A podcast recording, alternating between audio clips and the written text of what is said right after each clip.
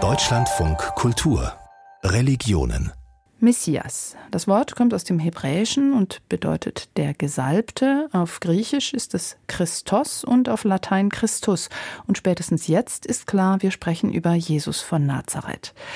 Es ist also aus der biblischen Vorstellung eines Königs und Befreiers des jüdischen Volkes die christliche Lehre entstanden von Jesus Christus als Erlöser der ganzen Menschheit.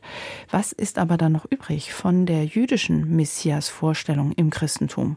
Und warum wurde dieser Messias, dieser Jesus Christus, der doch selbst Jude war, später so oft ins Feld geführt für eine dezidiert antijüdische Theologie? Diesen Fragen ist Wolfgang Treidler nachgegangen. Er ist Professor für katholische Fundamentaltheologie an der Universität Wien und sein neues Buch heißt Jesus, Josefs Sohn, der Messias als Tor des Bundes.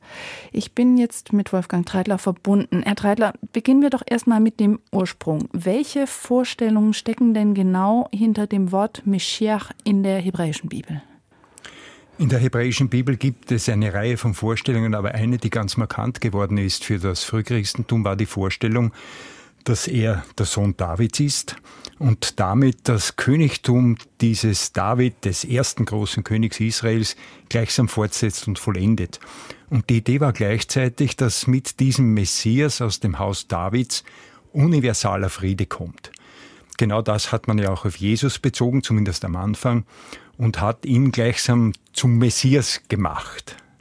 Und das war aber dann irgendwann ein Problem, denn dieser Jesus brachte ja nicht den ewigen Frieden. Er wurde getötet und selbst diejenigen seiner Anhänger, die an seine Auferstehung geglaubt haben, standen ja vor diesem Problem. Es ist jetzt nicht ein messianisches Zeitalter eingetreten. Was wurde da sozusagen als Denkfigur dann reingebracht, um mit diesem Widerspruch klarzukommen?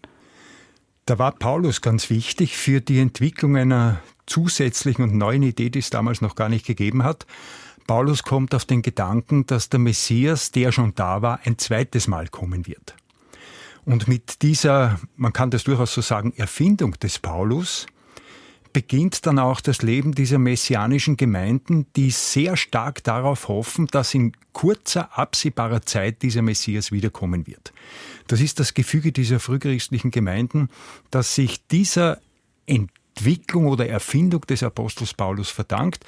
Der Messias, der gekreuzigt wurde, kommt ein zweites Mal und vollendet dann wirklich die Gesellschaft, die Königreiche und befriedet sie endgültig.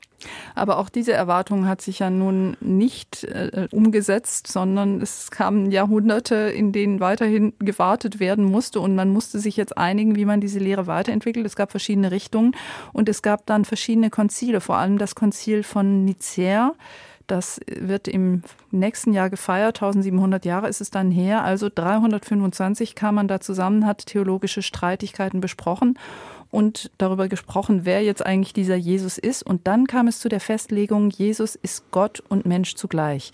Und da sagen Sie, das ist eigentlich völlig im Widerspruch zu dieser jüdischen Messias-Vorstellung. Ja, man muss ein bisschen zurückgreifen.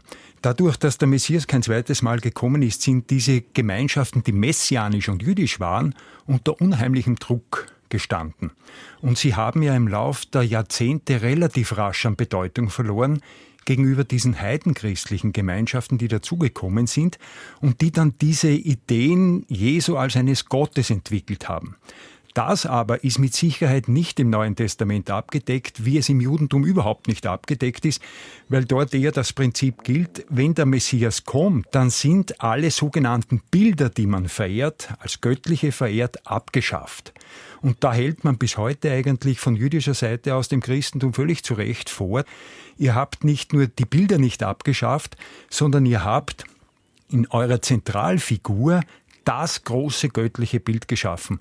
Und das lese ich dann durchaus als einen Widerspruch zu dem, was man im Neuen Testament findet und was eben dann unter ganz anderen Voraussetzungen die Leute des dritten, vierten Jahrhunderts entwickelt haben und schließlich dann in das Glaubensbekenntnis einfließen haben lassen, dass Jesus Gott von Gott, Licht von Licht gezeugt und nicht geschaffen ist, also wirklich eine göttliche Gegebenheit ist und nicht ein Mensch nur, der von Gott zeugt. Und diese Vorstellung von Jesus als Gott, die ist dann durchaus hellenistisch inspiriert. Also da kamen dann eben das Gedankengut und die religiösen Überzeugungen mit rein von den Heidenchristen, also von denen, die nicht vorher Juden waren, sondern die eben anderes religiöses Gepäck sozusagen mitbrachten. Es gibt in der griechischen Philosophie seit Platon schon die Idee, dass der Mensch selbst etwas Göttliches in sich hat und das kann er entfalten. Das ist im letzten sein eigener Geist, der Gott deshalb erkennen kann, weil er selbst göttlich ist. Und das ist eine Voraussetzung dafür, dass man dann auch von Jesus sagte, er ist göttlich dem Wesen nach und bringt uns Gott als Mensch nahe, so dass wir selbst dann auch göttlich werden können. Diese Idee gibt es im dritten Jahrhundert. Sie wird das erste Mal von Hippolyt von Rom formuliert dass das Ziel des Christenmenschen ist, selbst göttlich zu werden. Das ist auch wieder etwas, das man weder bei Paulus noch im Neuen Testament findet. Dort hat man als Perspektive, Ziel des Menschen ist es, heilig zu werden gerecht zu werden, göttlich nicht, weil man göttlich nicht werden kann. Nun könnte man ja denken, das war eine Entwicklung, die dann einfach die jüdischen Wurzeln sozusagen zurückgelassen hat. Aber wir sehen, es war nicht nur ein Zurücklassen, sondern es drehte sich in eine Aggression im Grunde gegen das Judentum, in eine Ablehnung. Woher kommt die? Was hat das mit dieser Vorstellung von Jesus als Gottmensch zu tun?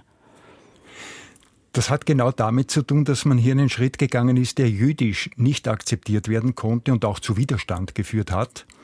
Und man hat dann im Christentum, auch das sieht man schon im zweiten Jahrhundert, sehr rasch den sogenannten Gottesmord gegen die jüdische Gemeinschaft gesetzt. Und man hat gesagt, die Juden generell oder bestimmte Gruppen haben Gott selbst getötet und das ist das schwerste Verbrechen, das nun die christliche Gemeinschaft gegen die jüdische Gemeinschaft gleichsam einzubringen hat. Die Juden müssen Sühne tun. Und das ist ein Gedanke, der über die Jahrhunderte hindurch gepflegt worden ist und auch zu verschiedenen politischen und religiösen Maßnahmen gegen die jüdischen Gemeinschaften geführt hat, die wirklich dann ausgegrenzt worden sind, aus den Sozialfeldern hinaus befördert worden sind und gleichsam diesen neuen Status der Nichtzugehörigen als eine Art Buße, lebenslange Buße für das Verbrechen ihrer Väter auf sich nehmen müssen. Und in letzter Konsequenz, sagen Sie, führte das zu Auschwitz, führte es zur Shoah, weil eben dieser Anti-Judaismus über den Antisemitismus, dieser Ablehnung des Jüdischen eben bis in die völlige Vernichtung des europäischen Judentums gipfelte. Ja, das glaube ich durchaus, dass es hier eine Verbindung gibt. Ich habe da auch eine, wenn man will, jetzt äh, jüdische Referenz darauf. Eliezer Berkowitz, ein jüdischer Gelehrter des 20. Jahrhunderts, hat ausdrücklich davon gesprochen, dass es eine direkte Linie vom Konzil von Nicea hin zu Auschwitz gibt. Und das kann man gut nachvollziehen. Es gibt eine Reihe von Maßnahmen, die jüdische Gemeinschaften wirklich sehr stark getroffen haben. Wir haben dann, und das ist wirklich auch ein unglaubliches Stück Christentumsgeschichte, bei Martin Luther in seinem Spätwerk Maßnahmen genannt, die sich genau so lesen wie das, was man im Nationalsozialismus dann als politische Praxis erkennt. Insofern gibt es für mich einen sehr direkten Zusammenhang zwischen diesen anfanghaften Polemiken, den steigenden Ausgrenzungen bis hin dann zur Vernichtung jüdischer Gemeinschaften. Und man darf ja nicht vergessen, dass diese Vernichtung jüdischer Gemeinschaften in christlicher Kultur angerichtet worden sind, nicht irgendwo anders, sondern im zentralen Europa.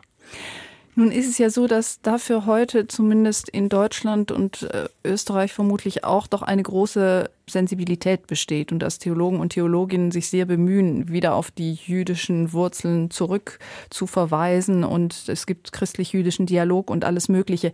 Dennoch sagen Sie im Grunde, man müsste weitergehen. Eigentlich müsste man, verstehe ich Sie da richtig, das christliche Dogma ändern und diese Vorstellung von Jesus und auch von der Trinität dann grundlegend überarbeiten, um eben dieses ganze Anti-Jüdische da rauszunehmen? Ja, das glaube ich durchaus. Ich entdecke das und das macht auch gewisse Vorbehalte, die ich selbst persönlich habe in Bezug auf diese jiddisch-christlichen Gespräche aus. Mich erinnert das immer ein bisschen an die Western, die man kennt aus früherer Zeit, wo es gesagt wird, weißer Mann spricht mit gespaltener Zunge. Das entdecke ich auch im Bereich der Theologie. Man sagt zwar, Jesus ist Jude und versucht das auch irgendwie zu deuten, aber es reicht nicht, in die Interpretation der Kernelemente des Christentums hinein.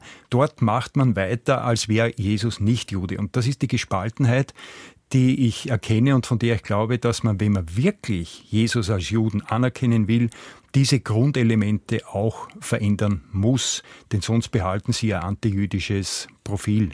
Und welches Bild von Jesus schlagen Sie dann vor? Ist er für Sie eben doch ein jüdischer Messias. Sie nennen in Ihrem Untertitel den Begriff Tor des Bundes. Der ist aber, glaube ich, außerhalb jüdischer Theologie schwer verständlich. Was meinen Sie damit? Ja, ich meine damit zwei Punkte. Das eine, ich halte Jesus für einen Messias, aber einen, der nicht die Vollendung bringt, sondern eine Etappe im messianischen Verlauf. Drum bezeichne ich ihn auch als Sohn Josefs. Das ist aus jüdischer Tradition der Messias, der von den Fremdmächten getötet wird. Das liegt genau bei Jesus vor. Und das Zweite, was ich an ihm erkenne und was mir auch als katholischen Christen sehr wichtig ist, ist, ich hätte ohne Jesus keinen Zugang zu den wichtigen Elementen des Judentums, die mich als Christ auch bestimmen. Das heißt, keinen Zugang zu den zehn Geboten, keinen Zugang zu einer halbwegs christlichen Praxis. Das verdanke ich Jesus. Insofern ist er für mich das entscheidende Scharnier, dass ich als nicht-jüdischer Christenmensch mit dem Bund Gottes mit Israel in eine Art Verbindung trete. Das sind für mich die zwei Pflöcke, an denen ich an Jesus das Entscheidende erkenne. Messias einerseits und die Vermittlung einer Zugehörigkeit zu dieser Bundesgemeinschaft, die Israel mit Gott hat. Das sind jetzt Ihre wissenschaftlich-theologischen Gedanken. Wie passt das zusammen mit einer Glaubenspraxis, ganz konkret gefragt, jetzt in der Passionszeit oder an Ostern? Können Sie in einen christlichen Gottesdienst gehen und das mitfeiern? Oder sagen Sie sich die ganze Zeit, Moment mal, eigentlich sind diese Dogmata, auf denen ja auch die Liturgie beruht, dermaßen fragwürdig für mich, dass das eigentlich nicht mehr die Form ist, für mich meinen christlichen Glauben zu feiern? Da habe ich es manches Mal wirklich sehr schwer, weil ich gerade in der Liturgie und in den Gebetsformeln manches Mal nicht mehr genau weiß, zu wem man betet. Und was mir gerade auch bei den Liturgien der Karwoche einfällt, ist, dass es wirklich Unfug ist, die Texte einfach vorzulesen und dann allenfalls nachzuerzählen.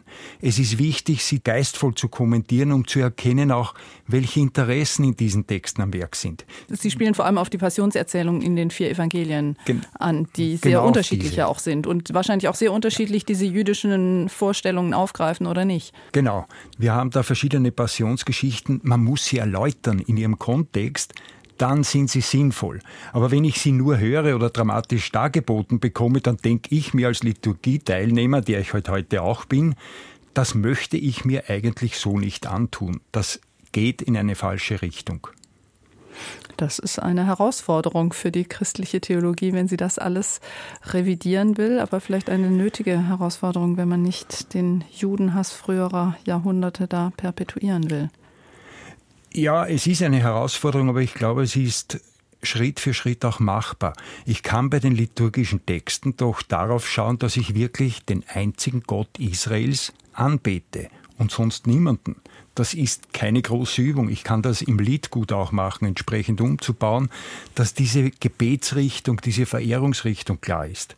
Wenn man so will, um es klar zu machen, ich bete zu Gott gemeinsam mit Jesus Christus, so wie Jesus Christus gebetet hat, aber ich bete nicht zu ihm. Ich bete in einer Gebetsgemeinschaft, in der er gelebt hat, die nicht die meine ist, aber in die er mich hineinnimmt. Wenn ich so Liturgie habe, habe ich für mich jetzt gesehen überhaupt kein Problem, hier mitzubeten und mitzufeiern. Also mit Jesus Christus beten und nicht zu ihm, das wäre ein erster Schritt gegen antijüdische Traditionen im Christentum. Das sagt Wolfgang Treidler, Professor für katholische Fundamentaltheologie an der Universität Wien. Und sein Buch heißt Jesus Josefs Sohn, der Messias als Tor des Bundes und ist erschienen beim Brill Verlag. Herzlichen Dank für das Gespräch. Dankeschön.